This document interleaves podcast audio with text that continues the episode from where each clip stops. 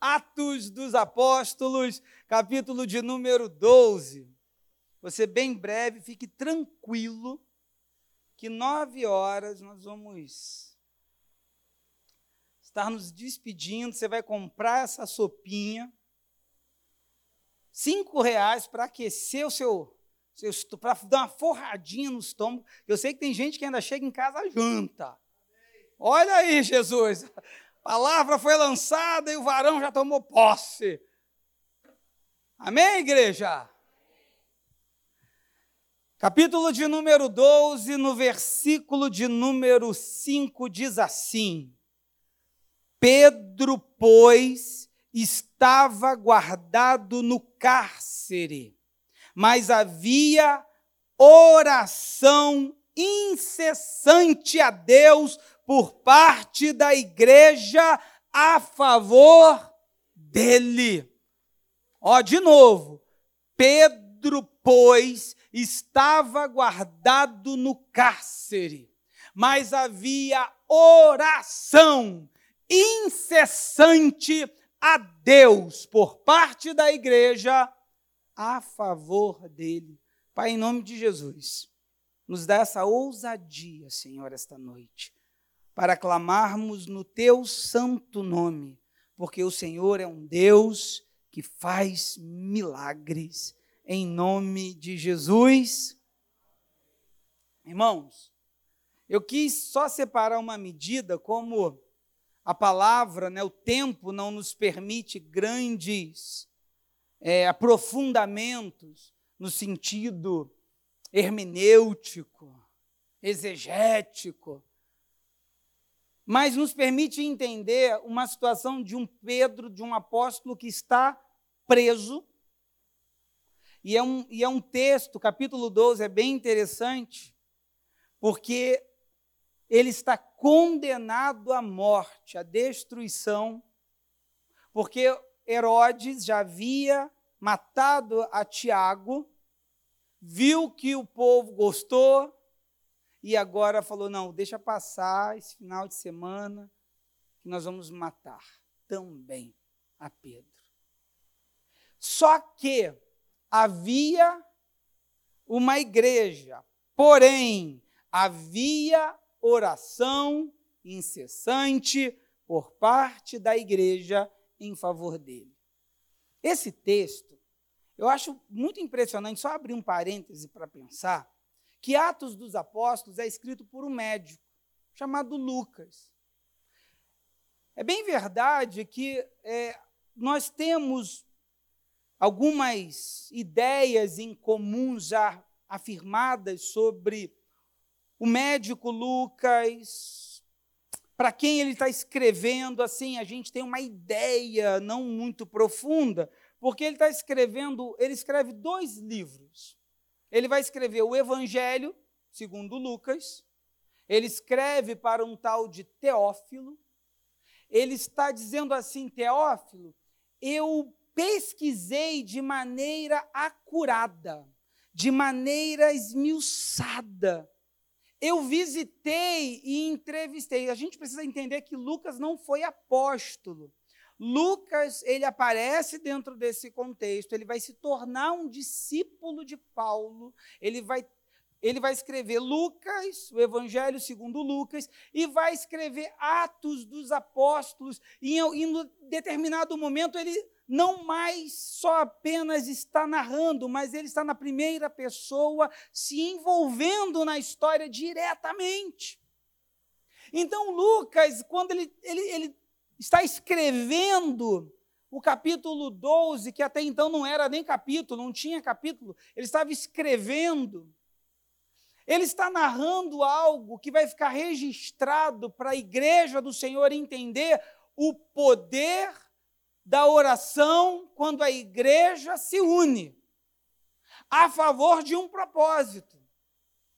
Quando ele escreve e ele está apresentando a Jesus Cristo no Evangelho, ele, ele narra, você percebe que é interessante, ele escreveu os dois, mas ele não faz menção, tipo assim, o Lucas que, que caminhou com Paulo, não.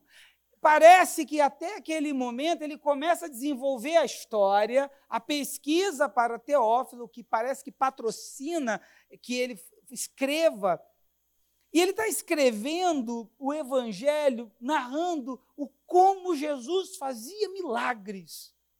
O como esse Jesus de Nazaré, e ele pesquisa bem, porque ele é o único que descreve particularidades da infância, da adolescência de Jesus. Lucas vai descrevendo como esse Jesus, ele é poderoso, como ele faz milagres, como esse Jesus tem poder para ir além daquilo que é aparente. Para vocês terem uma ideia, no capítulo 13, e ele vai narrar esse fato, ele vai nos mostrar que uma mulher que adquiriu uma enfermidade, e ele era médico, então para isso deve ter, deve ter sido um susto para ele. Descrever que uma enfermidade que deixou essa mulher 18 anos encurvada, e o texto diz que ela não conseguia se endireitar. Na verdade, quando Jesus toca, dá uma ordem, era um demônio. Era um espírito maligno que aprisionava aquela mulher em uma enfermidade. E Jesus está tirando. Então, ele é o único que narra isso. Então, acho que como médico, ele deve ter ficado assim: gente, eu preciso relatar, eu preciso documentar. Mesmo fazendo parte o evangelho do que nós chamamos de sinóticos, ou seja, semelhantes com Marcos e Mateus, ele traz profundidades ensinando e essa noite dizendo que Deus tem poder para fazer milagres, que Jesus tem poder para transformar a história. Que Jesus, irmãos, ele muda. E aí ele está narrando, ele diz, Teófilo, olha, e ele disse que vai se entregar por mim e por você, e se entregou. Só que ele ressuscitou. E aí, irmãos, ele vai escrever Atos dos Apóstolos. E, e é interessante, porque em Atos dos Apóstolos, ele vai ter uma nova pegada para Teófilo. Dizendo que esse Jesus, ele, durante 40 dias, ele, ele apareceu para os seus discípulos. Agora, Talvez Teófilo tenha uma dúvida dizendo se esse Jesus morreu e ressuscitou e agora 40 dias ele subiu aos céus, então cessou os milagres. Aí Teófilo vai registrar em Atos dizendo algo interessante. Quando ele escreve Atos, ele vai dizer assim: sabe qual foi a ordem que ele deu? para que as pessoas não saiam de Jerusalém. Para que as pessoas continuem reunidos, que no versículo 8 ele diz assim, capítulo 1 de Atos, versículo 8 vai dizer: Mas recebereis poder ao descer sobre vós o Espírito Santo, e serei minhas testemunhas, tanto em Jerusalém, como em toda a Judéia e Samaria e até os confins da terra. Lembra quando eu citei um pouco antes aquilo que Paulo disse para Timóteo, que Deus não te deu o espírito de covardia, mas de poder? Essa palavra poder é mes a mesma palavra usada por Paulo, poder que significa no original dunamis.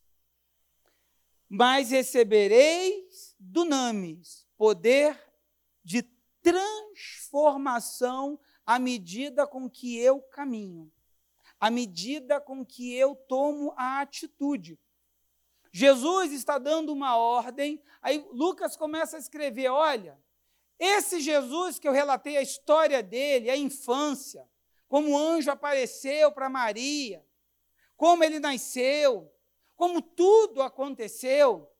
Esse Jesus que fez tantos milagres, que ressuscitou, que venceu a morte, esse Jesus não cessou o seu poder, porque esse Jesus está derramando sobre a sua igreja o poder do Espírito Santo para operar milagres.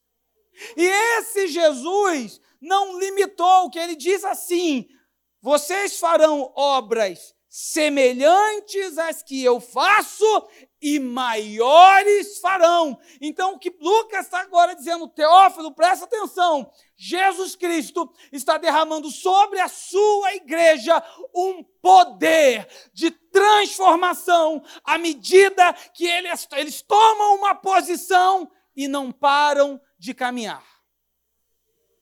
Recebereis poder.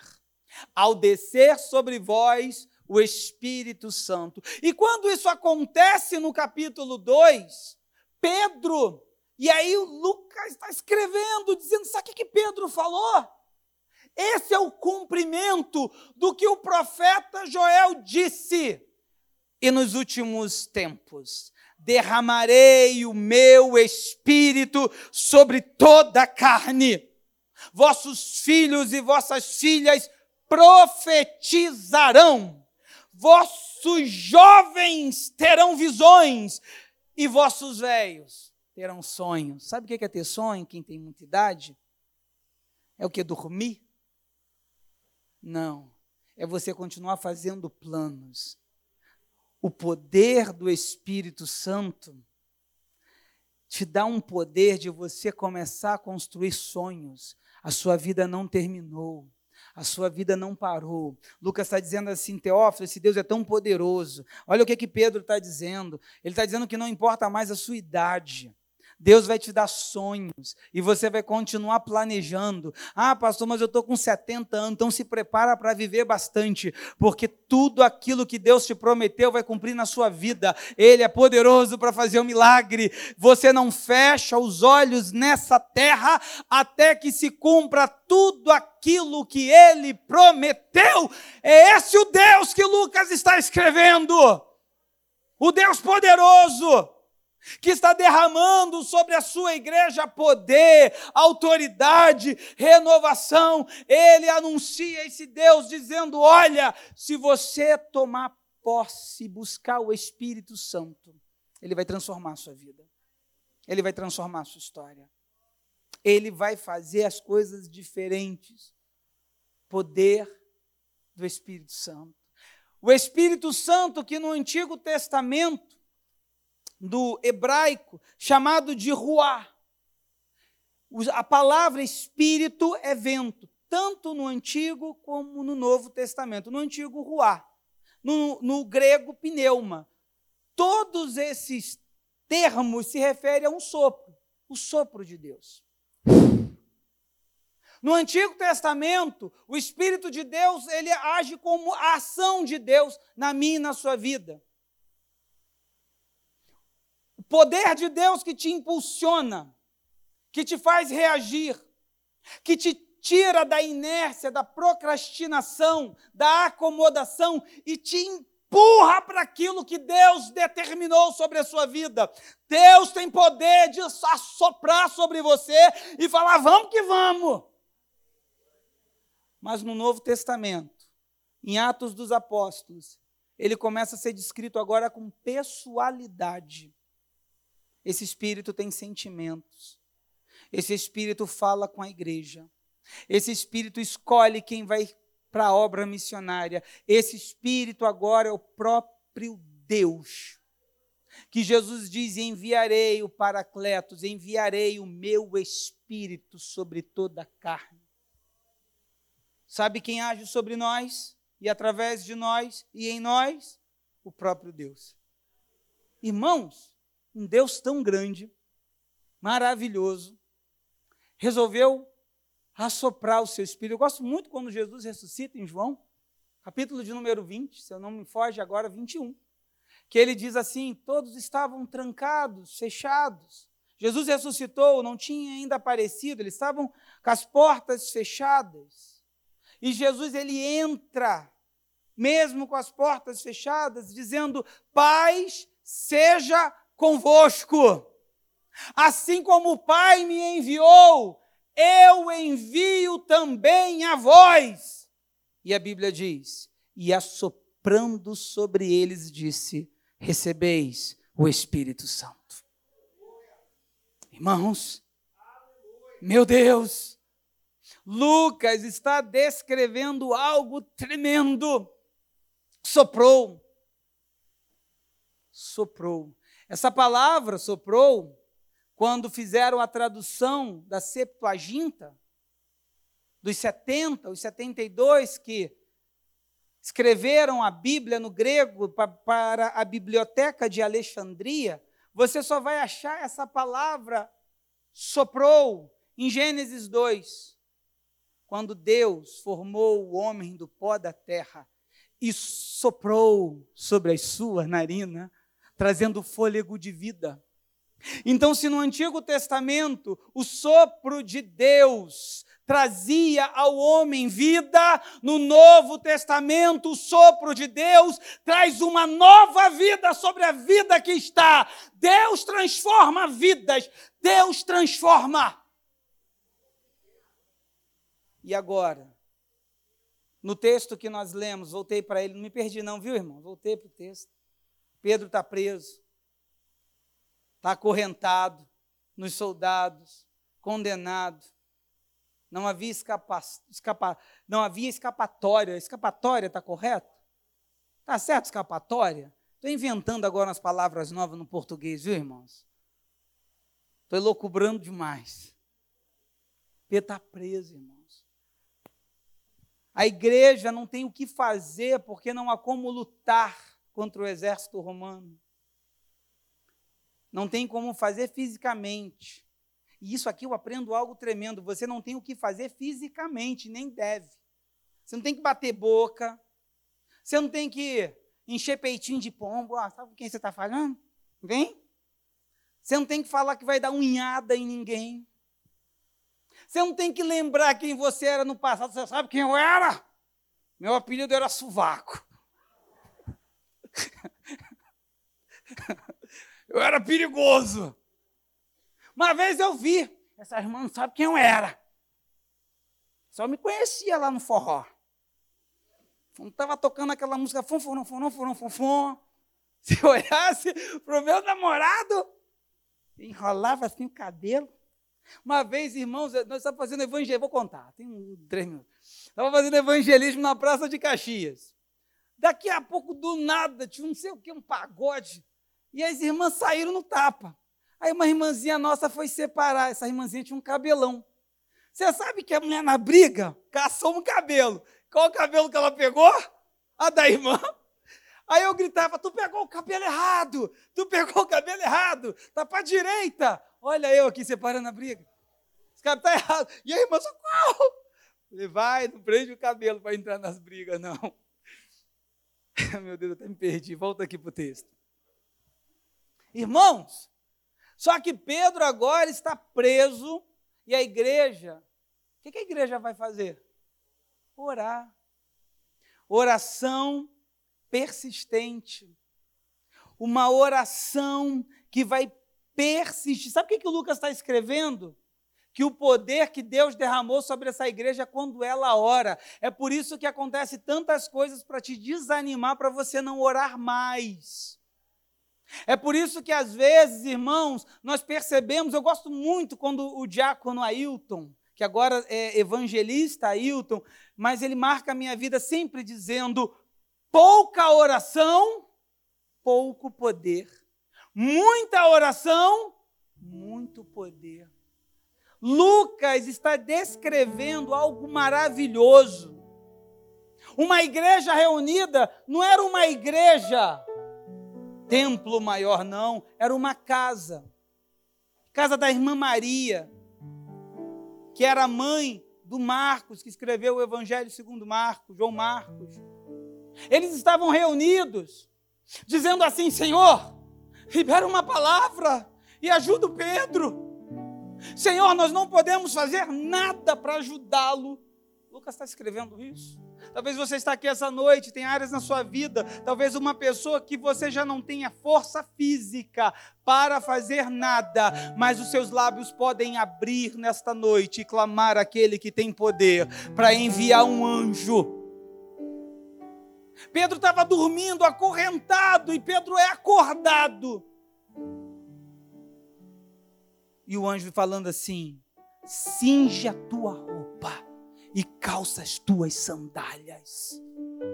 Deus não vai te tirar da carreira, não, Ele vai fazer organizado. Olha, pega a tua capa.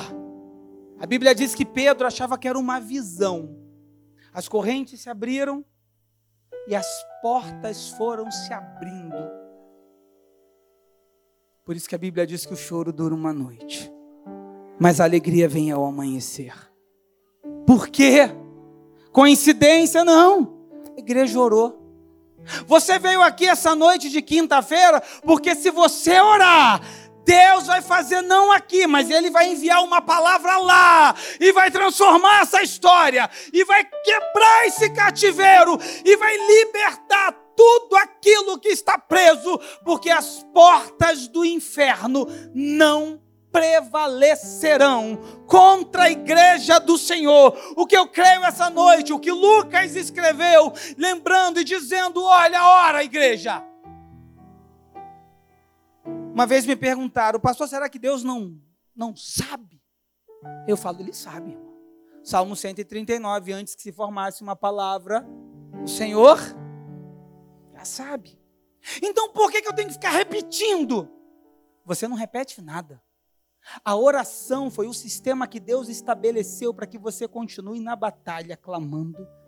Por isso que em Lucas, ele escreve no capítulo 18, ensinando que nós devemos ser como uma viúva que tinha uma causa para um juiz iníquo orar, julgar.